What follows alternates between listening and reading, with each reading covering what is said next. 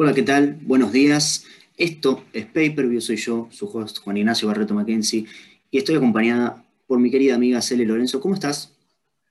Muy buenas a todos, muy bien. Bien, ¿no? ¿Qué carrera nos acaban de dejar? Otra, creo que la más linda del año. Fácil. Y me animo a decir que no va a haber una carrera mejor después de este año. Lamento decirlo, ¿no? Pero con tantas cosas que pasaron, la hicieron más interesante que cualquier otra que pueda pasar. ¿Coincidís? La verdad que sí, la verdad que coincido, fue la mejor del año. Eh, pasaron muchas cosas que es casi imposible que se vuelvan a repetir, por eso creo que decís eso, porque pasaron muchas cosas que ya vamos a hablar, pero, pero sí, sí, coincido. ¿Te parece si empezamos a analizar la carrera de cada uno? No de cada uno en particular, pero me parece digno separarla por grupos, a quienes le fue bien y a quienes le fue mal, obviamente según su auto, capacidad y todo, ¿verdad? Así que, ¿te parece si arrancamos por los que tuvieron una gran carrera? ¿O preferís arrancar del lado negativo? Como vos quieras, te la dejo decidir. No, no, prefiero que empecemos por lo, peorcito, digamos, y terminemos bien el, episodio, digamos.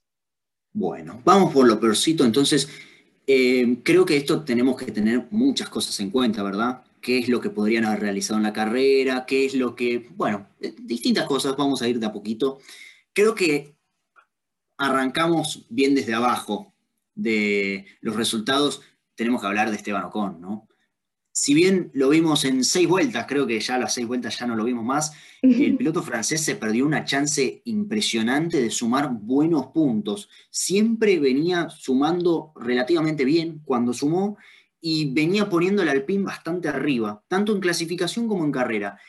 Eh, por una falla que vaya a saber uno qué es, se queda sin carrera muy temprano y creo yo que si el auto termina sea lo que sea que pase en la carrera, hubiera terminado en el top 10 y hubiera sumado puntos interesantísimos para el equipo Alpine, especialmente viendo el resultado de su compañero de equipo Fernando Alonso, ¿no? Sí, coincido totalmente. Ocon tuvo una buena clasificación, dejando entre los 10 eh, primeros autos en Alpine.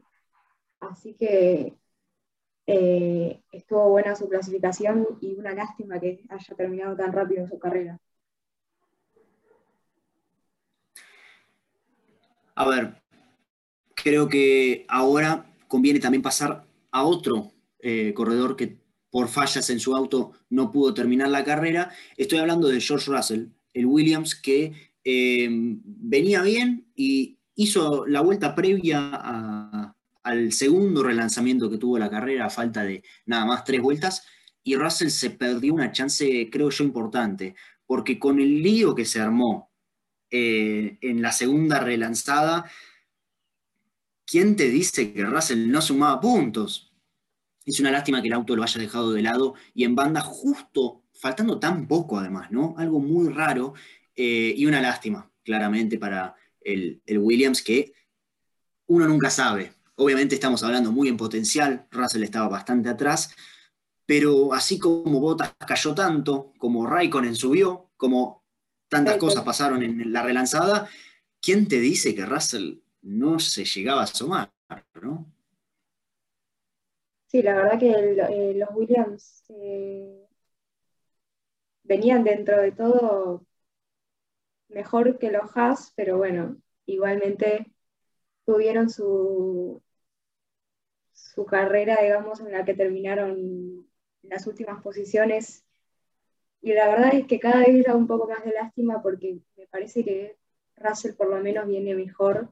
La Tiffy está un poco quedado este año, la verdad, pero creo que Russell eh, está un poco mejor. Totalmente, bueno, justo ya que lo mencionás a Nicolás Latifi, lo mismo, ¿no?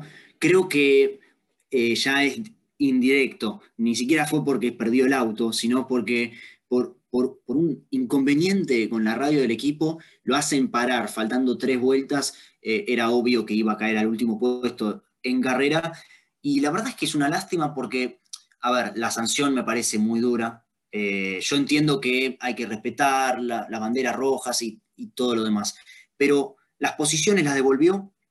Obviamente no se iba ni a acercar al auto de, de, Verstappen, que todavía estaba en pista, y la verdad es que es una lástima, ¿no? Porque podrías haberle buscado otra vuelta. Tal vez hacerlo largar desde el pit lane, ¿sí? ¿Por qué no? En, la relanzada nuevamente. Eso lo hubiera puesto atrás, pero a la vez no le arruinás la carrera y no lo dejas eh, casi 30 segundos atrás del auto de adelante, que, es otro de los grandes perdedores de la carrera, ya llegaremos a eso, pero una lástima, ¿no? Porque le arruinan la carrera que, de vuelta, decimos, Latifi no es que corrió una buena carrera, sino que tanto lío se armó en el fondo, eh, en, la, en la relanzada, que ¿quién te dice que Latifi no sumó eh, un punto. Una lástima eh, por, obviamente, lo potencial, ¿no? Es de lo menos concreto que hay, por eso lo tenemos acá a Nicolás Latifi. ¿Te parece si nos contás por qué Stroll tuvo una mala carrera? O una desafortunada carrera, llamémosle. Yo creo que Stroll tuvo una mala carrera por la estrategia que tuvo Aston Martin con él eh, él no venía teniendo una mala carrera, pero la estrategia para mí, para mí, de haber, haber dejado tanto tiempo eh, esas gomas durante todo ese, transcurso de la carrera fue lo que hizo que él choque. Eh, y encima en, sí, en clasificación también chocó. O sea, es como que venía bien, pero tuvo como sus accidentes que para mí fueron parte de la estrategia, pero no tuvo nada que ver con él.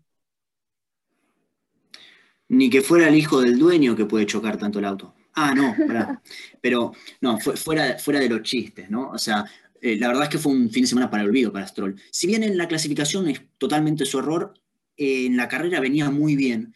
Yo creo que em, la estrategia estaba bien, fue muy mal ejecutada. Y explico eh, mi punto de vista. Era la estrategia lógica. Arrancás desde la última fila, tenés un auto mejor que los autos alrededor tuyo, a priori deberías poder pasarlos en las primeras vueltas o, de última, cuando paren a eh, cambiar las gomas. Fueron por el compuesto más duro, algo también muy lógico. Cada vez que entraron a, boxes pusieron neumáticos duros, entonces era una buena decisión por ese lado, pero siempre escuchamos cómo las gomas eh, sufren y padecen mucho el tanque lleno arriba del auto. Y creo que eso fue eh, algo que Aston Martin no tuvo tanto en cuenta, ¿no? Quisieron llevarlo adelante como si fuera una estrategia invertida, ir de duros a blandos en vez de blandos a duros, que no hubiera sido mala eh, en, el, en el pensamiento. Tal vez las blandas al tener menos combustible y tener que soportar menos peso, duraban un poco más. Y Stroll venía haciendo un buen papel y si uno calcula más o menos por su parada y teniendo en cuenta que hubiera tenido gomas más frescas, también podría haber tenido un resultado, no te digo que tan bueno como Fettel, pero similar. Ahora, el hecho de que lo dejaste tanto tiempo, ya lo venían diciendo además, ya pasó más de la mitad de la carrera, eh, tal vez sos un poquito más conservador. Vas a gomas eh, medias, ¿sí? En vez de ir a gomas blandas, te, bueno, no te salió ideal, pero hiciste una gran parte de la carrera con esas gomas duras a un muy buen ritmo, porque además venía un buen ritmo decente para, lo que eran esas gomas, y echás todo por la borda porque no lo metiste tal vez un poco antes. Em, a ver, también hay que ver el tema de las gomas fue algo muy controversial, Verstappen criticó muchísimo a Pirelli. A ver, como siempre, ¿no? Eh, de quién es la culpa, de quién no, es algo que no lo vamos a saber. Pero la lástima es que Stroll venía haciendo una muy buena carrera, hasta a mí, que a mí no me gusta, Stroll ya creo que no es ningún secreto, es, algo que se conoce a viva voz, y la verdad es que yo estaba, creo que hasta que tal vez lo, lo este, lo, arruiné yo, porque creo que en ese momento pensé, qué buena carrera la de Stroll. Y le tiene que haber pasado a las pocas vueltas de haber pensado eso. Sí, sí, lo debo haber quemado yo. Pero bueno, ¿qué se le va a hacer? Em, Así que yo, yo voy más por el lado de eh, una mala ejecución de la estrategia. Ahora, creo que tenemos eh, las, las dos más impresionantes ¿no? de una carrera mala. Eh, fácilmente son Max Verstappen y Lewis Hamilton, por dos motivos muy distintos, muy distintos. Voy a arrancar con Hamilton, porque si bien Verstappen no terminó la carrera, Hamilton la terminó de una manera paupérrima. Hamilton eh, tuvo una carrera de muchos altos y bajos. Arrancó muy bien, hizo lo que tenía que hacer, lo pasó a Leclerc lo antes posible, pero no logró eh, conseguir esa ventaja y esa separación necesaria para evitar que se le vinieran encima los Red Bull. Ahora bien, uno piensa y dice, bueno, una cosa es que te alcancen, otra cosa es que te pasen. En Baku, por suerte, se pasaron los autos, más allá de lo que pasó en boxes. Y Hamilton tiene encima la, eh, eh, la mala suerte, digamos, de intentar un undercut, y no solo de que le salió mal el undercut de por sí, sino que además perdió mucho tiempo adentro de los boxes. Es una muy mala parada de Mercedes. Pero para mí la estrategia del undercut de por sí estaba mal. Fíjate que Pérez tuvo una parada muy similar, una muy mala parada en la segunda que hizo Red Bull, y sin embargo logró salir adelante de Hamilton, y eso que en pista estaban separados por unos cuantos segundos, si no recuerdo mal. La parada de Verstappen es impecable y Red Bull merece todos los aplausos por eso, pero Hamilton no tendría que haber salido eh, atrás de Pérez, y eso te muestra que la estrategia no fue para nada la ideal. Bueno, más allá de eso, Hamilton no logra pasar a Pérez. Y como no logra pasar a Pérez, está en un problema porque eh, al pasar tanto tiempo detrás de Pérez, era evidente que a Verstappen no lo iba a poder alcanzar. ¿Tiene la suerte del relanzamiento de Stroll? Sí. Todo el mundo piensa, va a ir a buscarlo desde, la, desde el principio a Pérez y obviamente a Verstappen después. Y Pérez hace un gran trabajo manteniéndolo atrás después de la relanzada a Hamilton y todo, creo que puedo hablar por todo el mundo que estaba viendo la carrera, pensó, esta carrera está terminada. Con Verstappen sacándole 11 puntos a Hamilton, porque Hamilton estaba sumando 15, Verstappen 26, 25 más la vuelta rápida. Era el trabajo hecho, ya estaba casi asegurado. Y creo que el que se comete el error es Verstappen, ¿no? Vamos a hablar después, un poquito después de eso, y Hamilton pasa de estar perdiendo 11 puntos a estar ganándole 18 a Verstappen. Y de haber estado perdiendo eh, no sé cuántos puntos con Red Bull, ¿sí? y Bota sumando un punto miserable por el puesto número 10, a estar más arriba y con Botas teniendo una chance de mejorar todavía. Ahí estamos hablando más del equipo Mercedes, ¿no? Pero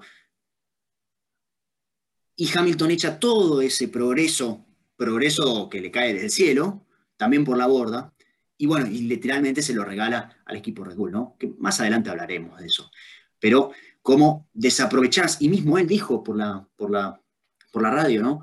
Em, no vamos a desaprovechar, vamos a pensar en, adelante y, y, pensar en el campeonato más que en esta carrera, que siete puntos no eran la diferencia, y actuó de manera completamente distinta.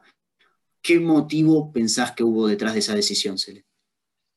Primero, te quedé pensando, yo creo que eh, también eh, coincido con lo que dijiste y también no solo que eh, como que perdieron Hamilton, sino que también Bottas y Mercedes en general. Primero por los puntos, segundo por la parada, tercero por la estrategia, o sea, fue como un total de toda la carrera que eh, mató a Mercedes, básicamente, en general a todo el equipo. me olvidé la pregunta que me hiciste. No, eh, la pregunta, coincido totalmente con lo que dijiste vos a, propósito de que ya que lo mencionaste, ¿no? Porque, bueno, Valtteri Bottas era obviamente otro de los pilotos que perdieron la carrera completamente. Si no sumás ni un punto arriba de un Mercedes, que está todo bien, puede estar desactualizado, pero no deja de ser un Mercedes. Escúchame. O sea, tampoco la pavada. Y, y, la carrera de Mercedes en general fue muy mala, coincido con vos. Eh, no les habrá quedado un, perno ajustado a una goma por 48 horas, pero te diría que el fracaso está hasta más grande que eso. Así que coincido con vos por ese lado. La pregunta era, ¿por qué pensás que Hamilton decidió ir en contra de lo que dijo y se tiró a pesar de que dijo, no, no, voy a pensar en el campeonato? Y no, yo creo porque no sé, Hamilton es una persona bastante pensante por lo que se ve y, creo que siempre trata como que de, dejar un poco atrás las carreras o los rivales, entre comillas, y, seguir adelante con la próxima carrera o el campeonato o lo que sea. Entonces yo creo que no te diría que está rendido, porque no sé si es una persona que se rinde muy fácil, pero es como que me parece como que este año como que está, por él mismo está pensando como, bueno, como que tengo un poco de pelea, ¿entendés? ¿Me, explico lo que estoy diciendo? Sí, sí, sí, creo que se entiende porque es cierto que a Hamilton creo que le debe estar llegando un poco más de presión de la que le llegó el resto de los años. Verstappen arrancó muy bien el año y es cierto, el británico debe estar sintiendo por lo menos un poquito de presión después de Claro, que alguien le está metiendo un poco de pelea, un poco de, Sí, sí, con eso coincido. Bueno, yo, yo no lo atribuyo tanto a eso. Yo creo que fue más algo del momento en la carrera. Porque, viste como te dicen todos, ¿no? Vos puedes planear todo, puedes tener mil estrategias, pero lo que pasa en la carrera es algo único y distinto. Bueno, yo creo que eso fue lo que pasó. Yo creo que Hamilton esperaba tener una, una salida similar a la de Pérez, eh, o inclusive peor. Eh, entiendo por lo que lleva el mensaje de, de, Hamilton. Y creo que se encontró en la situación en la que Pérez larga muy mal. Pérez larga muy mal porque hasta Vettel se pone a la par, eh, casi a la par, antes de llegar a la primera curva. Y Hamilton se ve no, no forzado, porque no estaba forzado, obviamente, pero casi que eh, tentado a, bueno, si largó tan mal, muchas gracias, y lo vio como un regalo y creo que se la jugó de más. Y obviamente, a ver, creo que los frenos tienen que haber fallado un poquito, eh, no total, ¿no? Porque no lo hubiera logrado frenar el auto, pero algún tipo de problema tuvo con los frenos y más el tema de que se tentó un poquito, bueno, una cosa llevó a la otra y ya sabemos cómo fue la historia. Hamilton terminó uh, ante último la carrera y, y sorprendió, ¿no? Eh, sorprendió porque por eso mismo que te decía antes, ¿no? En 10 minutos pasó de decir una cosa a hacer completamente la otra, pero creo que tiene más que ver con la mala salida de Checo más que lo que él tenía pensado hacer. Yo no creo que lo haya tenido planeado. Yo creo que se ha encontrado con esa situación que para él pensó que le había caído del cielo y dijo, la tengo que aprovechar y, la, y fue completamente un espejismo, por así decirlo. Después, bueno, hay que hablar de Verstappen. Y yo creo que habla de la experiencia de Verstappen. Podemos hablar de lo bueno que es del, del piloto veloz que es Verstappen, del piloto serio que es Verstappen, porque no deja de ser un piloto muy serio. Ahora se notó la falta de experiencia ahí, porque em, hemos visto a muchos otros pilotos decir que tienen la goma eh, muy deteriorada y aún así hacer récords de vuelta. Pero lo de Verstappen fue innecesario. Venís primero, el segundo es tu compañero de equipo que en toda la carrera mantuvo atrás a Hamilton, que es tu principal eh, disputador del torneo, por así decirlo, el principal competidor que tenés, y sin embargo seguiste forzando innecesariamente el auto. Había, corregime si me equivoco, unos 4 o 5 segundos entre Verstappen y Pérez, cada vez se sumaba más esa diferencia, claramente porque estaba apretando más el auto, y Hamilton cada vez tenía menos chances y faltaban cuatro vueltas para el final. Fíjate que fue la misma goma que Stroll, por lo tanto no me sorprende, pero también, más allá de lo que pueda haber sido la goma, si eran de mala calidad, etcétera, etcétera, yo creo que un poco de responsabilidad tiene Verstappen, tendría que haber sabido y entendido que tenía que largar un poco el acelerador y controlar la carrera hasta el final.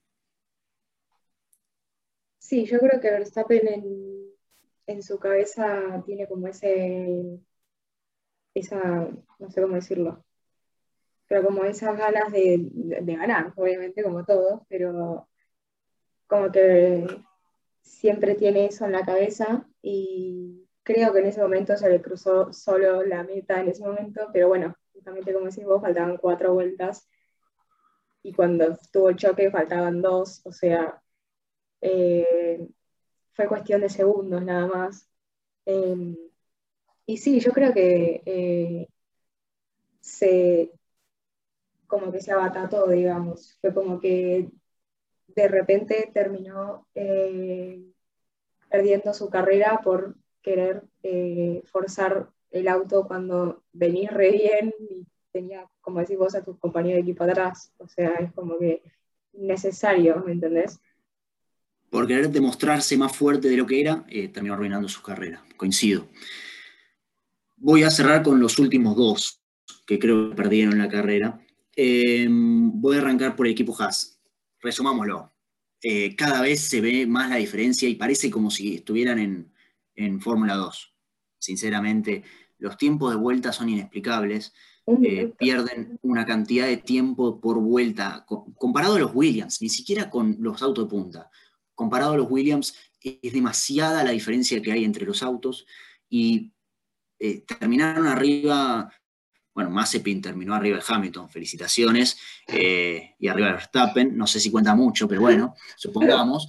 O sea, digamos que eh, no, no, dejan nada interesante para analizar. Schumacher también tuvo algunos problemas en la largada inicial, Mazepin tuvo muchas complicaciones nuevamente te dan pocas ganas de mirarlos a los Haas y de analizarlos porque la verdad es que el auto anda muy lento em, y, es una lástima porque es literalmente eh, una categoría de 18 en vez de 20 eh, porque estos autos parecen prototipos de, bueno, como si fueran que están usando autos de hace 20 años y, da lástima porque ¿quién te dice que estos dos pilotos ¿sí? son, no son respetables en otro tipo de auto y en un auto más competitivo. Esperemos que para el año que viene cambie. Es lo único que me sale decir ahora y la verdad es que no quiero tocar de vuelta el tema de Haas. Em, pero bueno, tu opinión antes de pasar al último perdedor de la carrera de por sí. Eh, sí, bueno, la verdad que vienen teniendo un año, el año pasado también, pero dentro de todo el año pasado estaban un poco adelante de Williams. Pero este año es como que parece, no sé, un auto del año 80, ¿me entendés? O sea, como que un minuto de diferencia en las vueltas era una cosa que, vos decís, pero anda relento el auto. Eh, y no avanza para ningún lado. Y yo no digo que, que no tengan condiciones el auto, pero me parece que hay que mejorar eso. Y no creo que tampoco tenga que ver con los pilotos. Es, es tema del auto no hay más nada para decir que eso. Claro y conciso. Bueno, eh, mi, último eh, eh, caído de esta, de esta carrera, no sé si coincidirás, es Antonio Giovinazzi. El piloto de Alfa Romeo tuvo una carrera bastante interesante, por decir poco. Ya de por sí arrancaba último, algo que no te favorece en absoluto. Habías chocado el auto en el sábado y fue a buscar la, revancha. Ganó nueve puestos, excelente, si no tenés en cuenta que cuatro eh, fueron retirados, eh, uno tuvo que entrar en boxes en las últimas tres vueltas obligatoriamente, y Hamilton, y que quedaste arriba de los dos Haas, bueno, mejor dejemos de contar, ¿no? Em, pero en cuestión, subiste nueve puestos, supongamos que le vemos el, el aspecto positivo, en un auto bastante malo, como es el Alfa Romeo. Estuviste literalmente en zona de puntos, y por una macana y por un pequeño detalle y un roce quedas, en vez de décimo, décimo primero, nada más y nada menos que contra tu compañero de equipo. Nada que sacar la Raikkonen, ¿eh? porque también tuvo una, te diría una carrera hasta más apagada y que se encontró con el punto, Raikkonen. Ya que estamos hablando de él, lo terminamos de cerrar ese tema. Pero Giovinazzi se quedó ahí nomás de la recompensa máxima, ¿no? después de todo ese esfuerzo y de haber tenido que, es más, entró en la segunda vuelta a cambiar las gomas nuevamente y tuvo que hacer dos paradas y casi, casi quedarse en los puntos. Fue una muy buena carrera de Antonio Giovinazzi, no me malinterpretes, pero la recompensa, ¿no? Eh, si, es una recompensa de que quedaste décimo primero en una carrera donde terminan los, los 20 autos y, digamos, no pasó nada y te ganaste todos los puestos, excelente. lo pongo como ganador, no hace falta ni siquiera los puntos. Pero con todas las cosas que hay que ver y leer entre líneas, te deja con esas ganitas de, bueno, si estás un puesto arriba, sacaste un punto, hiciste una carrera espectacular. Y le faltó eso. No es una carrera mala, pero le faltó.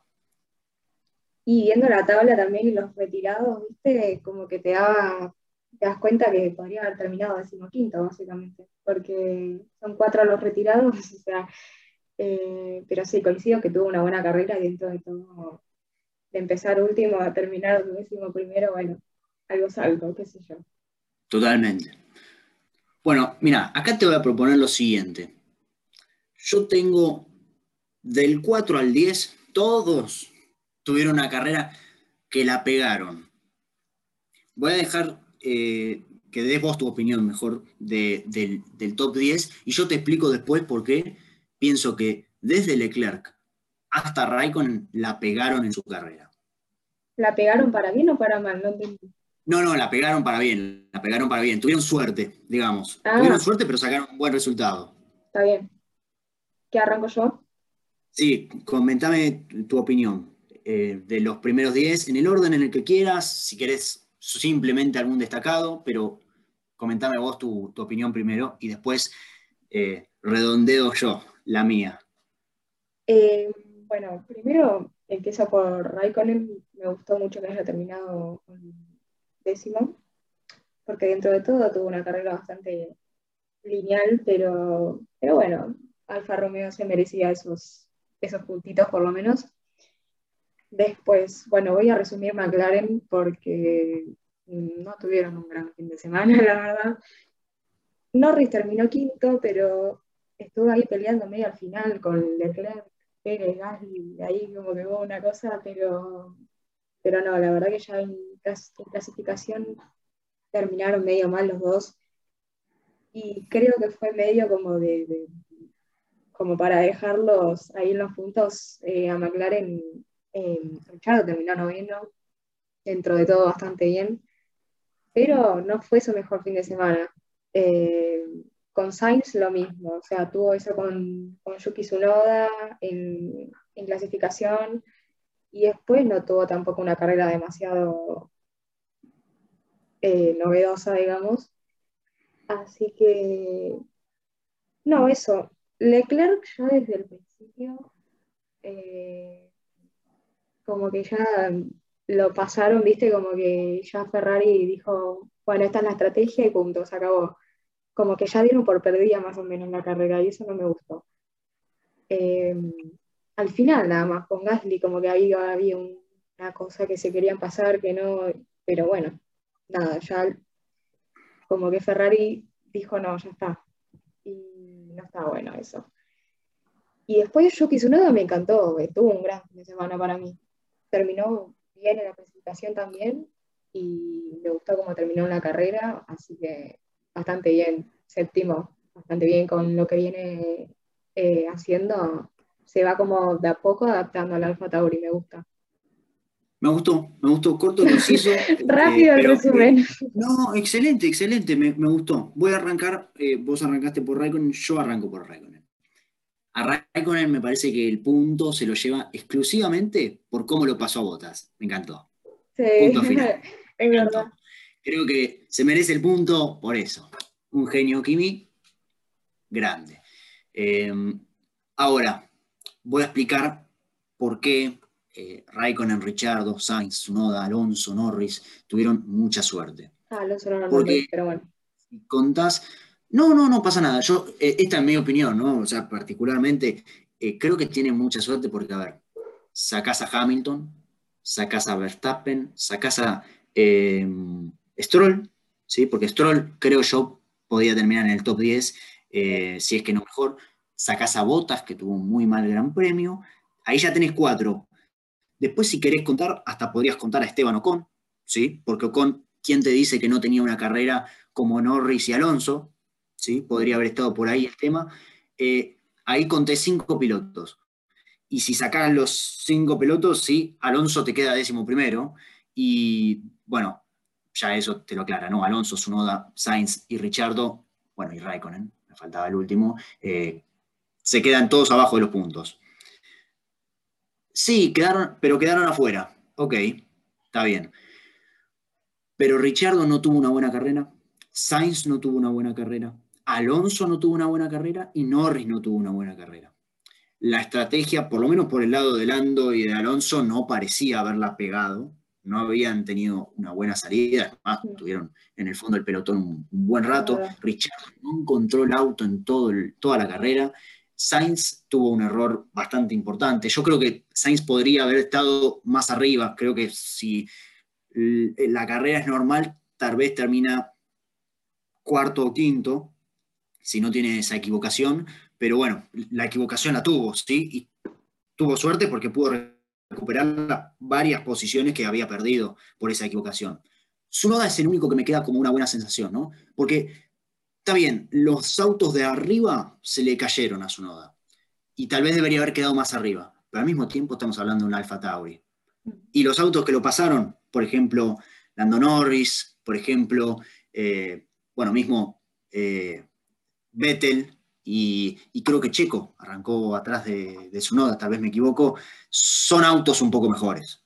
Lo vimos cuando el Aston Martin pasó al Alfa Tauri de Gasly como si fuera nada, un cochecito, y, vos mirás así, sí, y bueno, sí, era mejor auto. Así que, pero Sunoda peleó muy bien, Sunoda había tenido esa equivocación bastante importante al final de la clasificación, y creo que también, bueno, se levantó mentalmente. Sunoda no venía de las mejores carreras, y un buen séptimo puesto, ¿no? Ahora llego a Alonso y Norris, que, bueno, tuvieron una carrera muy similar, ¿no? Los dos pararon bastante cerquita, pelearon entre ellos por momentos, pero los autos nunca le respondieron, por lo menos Alonso no le respondió mucho, que digamos. Eh, y Norris, bueno, tiene un poquito mejor auto, pero tampoco lo encontró este fin de semana. Este quinto puesto es de lo más flojito que hemos visto de Lando, porque las otras veces que sale bien posicionado, uno dice, bueno, corrió una buena carrera y la verdad es que este quinto puesto le cae regalado del cielo. Ahora por Leclerc, para cerrar del 4 al 10, eh, así podemos pasar al podio finalmente. Leclerc, coincido con vos, no me gusta el hecho de que Ferrari haya dado por vencida, entre muchas comillas, la, carrera tan, tan rápido, pero a la vez lo veo entendible. La Ferrari claramente es un auto inferior, a los autos de punta, ¿sí? Los Red Bull, a los Mercedes y bueno, y, la, y al McLaren también, obviamente. Em, pero se nota que la Ferrari hasta tiene esos lapsus de que no pelea, porque si bien tuvo esa pelea con Gasly, como bien mencionaste, rápidamente eh, Gasly le pudo hacer una movida que no vimos en el resto del fin de semana. Eso de que te pasen en la recta muy temprano y que vos te puedas poner atrás y, em, o sea, conseguir un poquito y, chuparte un, apenas fueron segundos además, y Gasly no solo recuperó lo que había perdido, se puso a la par y lo pasó. Entonces eso es lo que me deja muy feo muy fea sensación de la Ferrari, ¿no? Leclerc tuvo una buena carrera y la pegó porque se le cayeron los de arriba y no perdió tantas posiciones como podría haber perdido, ¿no? Creo que en una carrera normal lo estás viendo sexto, más o menos séptimo, ah, inclusive. Para alguien que largó de la pole, eso no hubiera sido una buena carrera y hoy por hoy, bueno, salió cuarto, no llegó al podio, pero son 12 puntos importantísimos para Ferrari y para Leclerc. Bueno, ¿de quién del top 3 querés hablar vos, Celia? Primero del que vos quieras, te dejo elegir. Porque estos claramente, todos ganaron su carrera, ¿no? Creo que, no, no, hay ningún tipo de disputa en eso. Yo quiero hablar de Pérez, así te dejo a Gasly a vos, que sé que te gusta Gasly. Sí, muy bien. bueno, bueno, y, lo, digo Claro, sí, sí, vamos de 3, 2, 1, claro. Claro. Como, como, corresponde, digamos. Eh, la medalla de bronce se la llevó Pierre Gasly, el francés, que tuvo una carrera más callada que otras veces, ¿no? Fue como, eh, tenía una muy buena posición de largada, tenía eh, varias chances de poder quedar peleando un poquito más arriba, pero el francés No, tuvo la mejor de las largadas. Es más, se lo, apretaron de atrás bastante rápido. Eh, uno podría decir que, bueno, eh, no fue lo ideal, pero sirvió. A mí me encantó que lo pudo parar un ratito a Hamilton. Después no tuvo mucho que ver, ¿no? detrás de eso, pero lo retuvo a Hamilton, lo hizo perder la posición. Genio, Gasly. Pero lo que me gustó de la carrera de, Pierre fue, bueno, fíjate cómo te estaba quedando regalada una buena posición, eh, como era tercera, y no la desaprovechó. Peleó con Leclerc, eh, Norris casi se los come a los dos crudos también, y defendió muy bien y, y arduamente como corresponde, dentro de los límites, porque yo vi en Fórmula 2 cómo se defendían y, y bueno, muy dudoso, digamos, ¿no? Pero pero dejémoslo ahí para, no extender mucho. Gasly hizo, creo que todo dentro de lo legal, digamos, ¿no? Para defenderse, cuando perdió la posición con Leclerc, lo aceptó y lo volvió a pasar en una maniobra excelente, además, si puedo agregar. Así que, nada, yo me quedo con lástima de que Vettel lo haya podido pasar antes de la relanzada, ¿no? Yo me pregunto, ¿y si no lo pasa Vettel? Lo estamos viendo segundo, ¿sí? y bueno, me hubiera gustado un poco más, pero introduzcámoslo, Sebastián Vettel, segundo puesto, nuevamente en el podio, primer podio para Aston Martin, y qué decir, ¿no? Qué decir, qué carrerón de, de, de, Sebastián, impresionante, impresionante. Hacía rato que a Vettel no lo veíamos tan bien, fue una muy buena estrategia del equipo, hay que aclarar, tuvieron suerte con el tema de los, de, los incidentes de Verstappen, de, em, de Hamilton. Pero después de todo, las carreras son así. Eh, nadie, nadie le tiró un dardo a, Verstappen para que le pase eso y tenga esa suerte Vettel. Estaba muy bien posicionado, además, ya para ese momento. Así que creo yo que la estrategia es muy buena y, y bueno, ¿no? Este, Vettel volvió a renovarse y volvió a demostrar por qué, este, bueno, se le tiene el respeto que se le tiene en general en el paddock, ¿no? Sí, creo que también se demostró mucho la experiencia de Vettel en esta carrera. Eh, porque más allá de la estrategia, creo que también eso hizo que, que sea todo como un conjunto, tanto del equipo como de él, eh, de administrar bien esas gomas. O sea, es como que todo fue eh, dado para que sea eso. Y tranquilamente, como le podría haber pasado a Stroll, a Vettel no le pasó, pero porque la estrategia también estuvo buena en Vettel, que a mí no me gustó en Stroll, pero en Vettel me gustó. Entonces, creo que también eso es destacable para siempre de Vettel, pero bueno, el año pasado no podíamos ni hablar de Vettel porque terminaba decimocuarto con Ferrari, pero bueno, eh, siempre Vettel tiene como esas carreras como que le va bien en una y después como que va lineal, digamos, y así como que de a poco va, subiendo. Pero creo que... Sí, sí, sí, sí. Termina, perdón. No, no, que, la experiencia también está buena para el nuevo, nuevo equipo que es Aston Martin, que le venga con un podio es buenísimo para él también. Totalmente, Totalmente. Eh, iba a decir justamente eso, ¿no? Que em, volvió a demostrar su valor, Vettel. Más allá de, que, de la experiencia que le trae al equipo Aston Martin, Vettel demostró que, espera, no estoy retirado, no, soy un Raikkonen que no te va a sacar ningún punto. No, es ninguna crítica a Raikkonen, ¿no? Sino el tema de que Raikkonen hace lo que puede con el auto que tiene.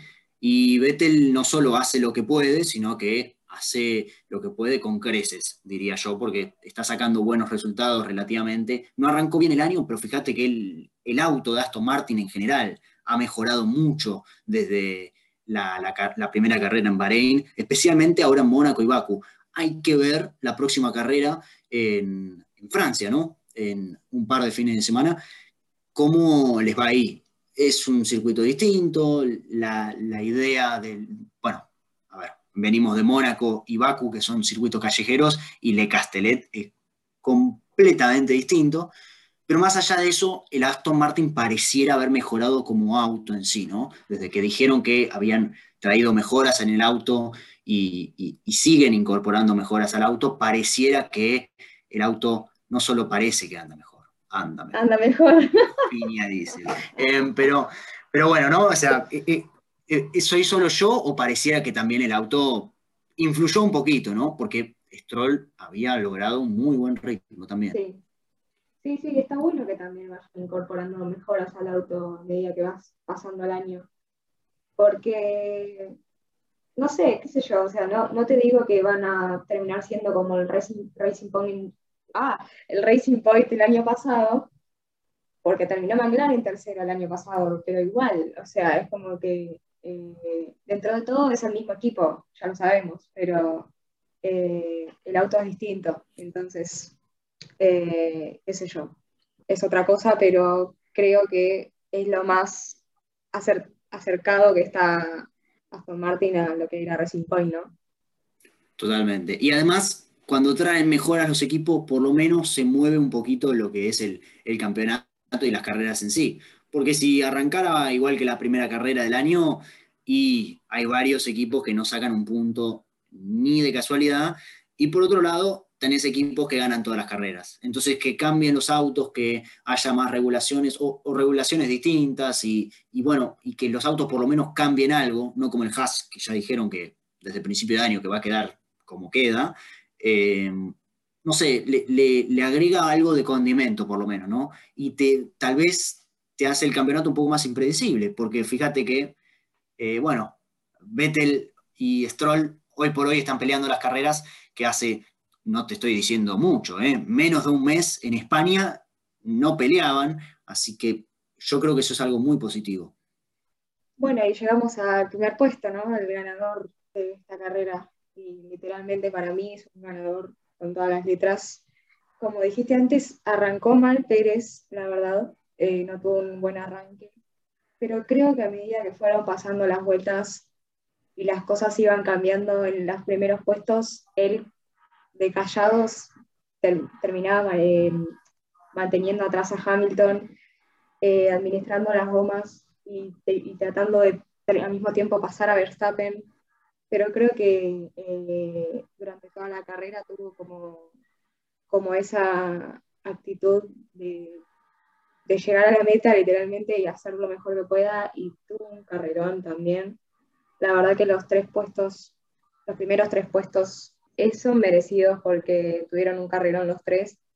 Y bueno, y Pérez en específico creo que tuvo una buena Red Bull. A mí me encanta Red Bull en cuanto a la precisión que tienen para las paradas y todo eso.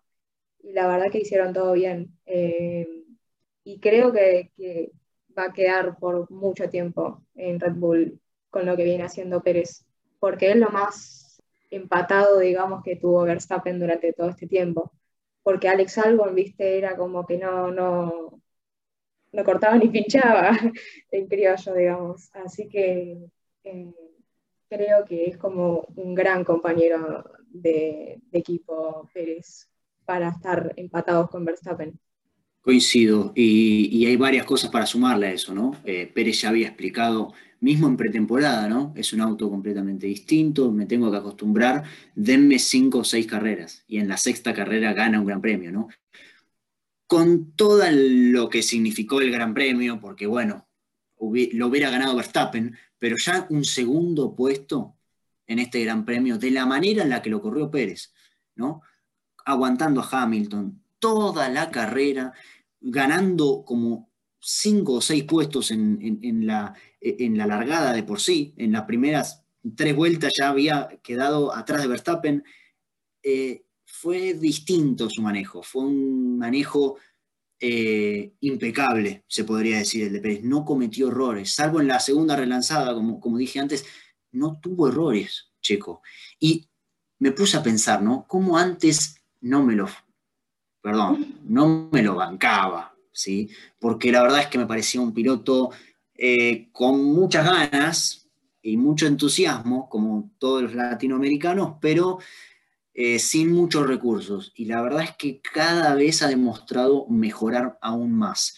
Desde los primeros días en donde eran muchas ganas y esfuerzo y menos talento, se ha demostrado cada vez más fino. Y creo que la carrera de, esta última carrera se ha notado y se ha marcado esa diferencia. ¿no?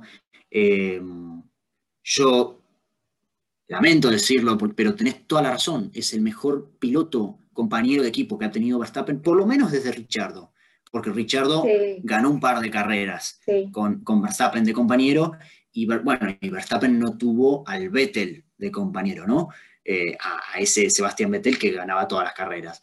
Habrá que ver, o habría sido lindo ver si, eh, si Vettel seguía en Red Bull, qué pasaba y si ganaba tantas carreras. Pero más allá de eso, eh, desde Richardo creo que sí. Este, Checo es claramente, aunque me duela como fanático de Gasly, eh, el mejor compañero que ha tenido Verstappen, pero tampoco es crítica para Gasly, porque Gasly ha mejorado también como piloto desde eh, su salida de Red Bull y creo que es claramente, bueno, la señal, ¿no? Gasly, creo yo, dejará a la familia Red Bull a final del año eh, estaría lindo como para un video de predicción, un, episodio de predicciones, ¿no? Para decir qué nos ¿eh? parece y qué pensamos. El futuro no es mala, no es mala, la dejo por ahí, tal vez más cerca de lo que sea mitad de campeonato, pero volviendo al tema para así cerrar con, Checo, el ganador de la última carrera, eh, se demostró que está cada vez mejor, ¿no? Pérez, y a pesar de que es uno de los más experimentados, aunque parezca raro decirlo y, extraño, eh, es un piloto muy experimentado que mejora cada carrera que corre. Y, ojo, porque me parece que le puede llegar a costar a Botas eh, el puesto, no, tal vez no en mitad de temporada, sería algo muy impropio de Mercedes, pero ojo porque me parece que claramente hay una diferencia importante entre el segundo piloto de Red Bull y el segundo piloto de Mercedes, por lo menos esta temporada muy evidente, así que nada, yo lo tiro ahí, me parece que Botas no va más. Pero bueno, volvamos a Pérez que no le quiero sacar el protagonismo, ha ganado la carrera de una manera muy limpia, muy interesante y muy copada y me pone muy feliz, te diría, verlo al mexicano poder establecerse bien en Red Bull, porque me parece que, más allá de que gane el campeonato Red Bull o no, después, ¿no? Eh, creo que ya esto así te demuestra que va a ser un año más peleado, por lo menos. Y con eso llegamos a la conclusión del Gran Premio de Baku, de, bueno, de Azerbaiyán, en 2021. Eh, Qué linda fecha tuvimos, ¿eh? reitero lo que dije al principio, la mejor carrera del año hasta ahora y creo que lo que viene no se puede poner mucho mejor. Va a estar más, más, más eh, acortado el campeonato y va a estar muy peleado, pero no creo que tengamos una carrera tan espectacular como la que tuvimos eh, e, esta última. No, no, lo, no lo veo posible, ¿sí? Con dos claros candidatos a, ganar el título, ambos afuera de la pelea y afuera de los puntos. Eh, un ganador muy sorpresa en las últimas tres vueltas. No sé, no, yo no veo un espectáculo mayor posible. ¿Qué querés que te diga? A menos que pase algo a la Bahrein del año pasado con el incidente de Grosjean, yo no lo veo posible. Un Monza 2020, más o menos un Monza 2020 o el óvalo de Bahrein mismo, donde Russell debería haber ganado la, carrera, hablando de victorias de Checo, ¿no? Pero, pero bueno, este, habrá que ver lo que nos depara. El próximo destino de la Fórmula 1 es Francia, el, circuito de Le Castellet, el fin de semana, si no me equivoco, del 20 de junio, el domingo 20 de junio. Sí, el domingo 20 de junio. Así que bueno, los esperamos para el nuevo episodio que saldrá después de ese fin de semana. Esperamos que lo hayan disfrutado muchísimo, nosotros lo disfrutamos cada vez que nos sentamos a hablar entre nosotros, se nos disfruta, lo disfrutamos más, cada vez nos gusta más ver las carreras, sabemos que se viene después el momento del episodio, nosotros lo disfrutamos muchísimo. Espero que ustedes disfruten de igual manera escucharnos a nosotros, nosotros lo hacemos con el mayor cariño y dedicación que podemos. Con esto nos despedimos. Hasta la próxima, Cele. Hasta la próxima, nos vemos. Esto ha sido Pay Per View. Chau, chau.